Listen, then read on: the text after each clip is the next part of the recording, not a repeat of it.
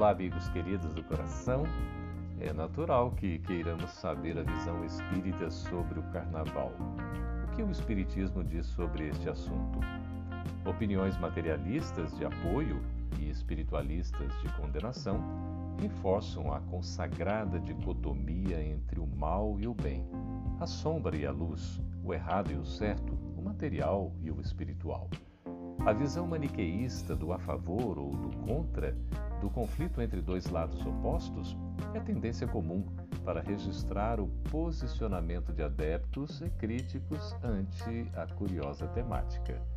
Por mais que argumentemos, eis uma questão que continuará suscitando acerbas discussões durante muito tempo, até que ela deixe de ter importância. Ainda não é a nossa situação. Falar sobre o carnaval é necessário, pois vivemos a festividade anualmente, com data marcada, a mais comemorada e outras tantas que se prolongam no decorrer do ano em várias regiões do país e do planeta. Para que possamos entender melhor o tema, é necessário que percebamos o seu real significado. A par de todas as movimentações de planejamentos e preparativos, ações e zelo, que denotam certa arte e cultura na apresentação de desfiles com seus carros alegóricos e foliões, somadas às festividades de matizes diversificados, em que grupos se reúnem para comemorações sem medida, não podemos deixar de reconhecer que o Carnaval é uma festa espiritual. O culto à carne evoca tudo que desperta materialidade, sensualidade, paixão e gozo.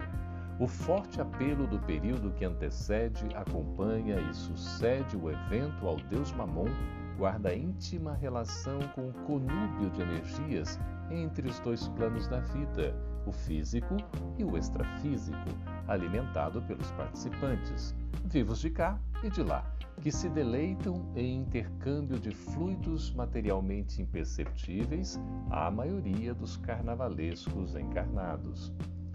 Vivemos em constante relação de intercâmbio, conectando-nos com os que nos são afins pelos pensamentos, gostos, interesses e ações. Sem que nos apercebamos, somos acompanhados por uma nuvem de testemunhas que retrata nossa situação íntima. Não cabe análise sob a ótica de proibições ou cerceamento de vontades. Todos somos livres para fazer as escolhas que julgarmos convenientes. Porém, não podemos nos esquecer de que, igualmente, somos responsáveis, individual ou coletivamente, pelas opções definitivas ou definidas em nossa própria vida. O Espiritismo não condena o carnaval, mas também não estimula suas festividades. Nesse período, são cometidos excessos de todos os graus, com abusos e desregramentos no âmbito do sexo, das drogas, da violência, exageros que extravasam desequilíbrio e possibilitam a atuação de espíritos inferiores que se locupletam com a alimentação de fluidos densos, formadores de uma ambiência espiritual de baixo teor vibratório.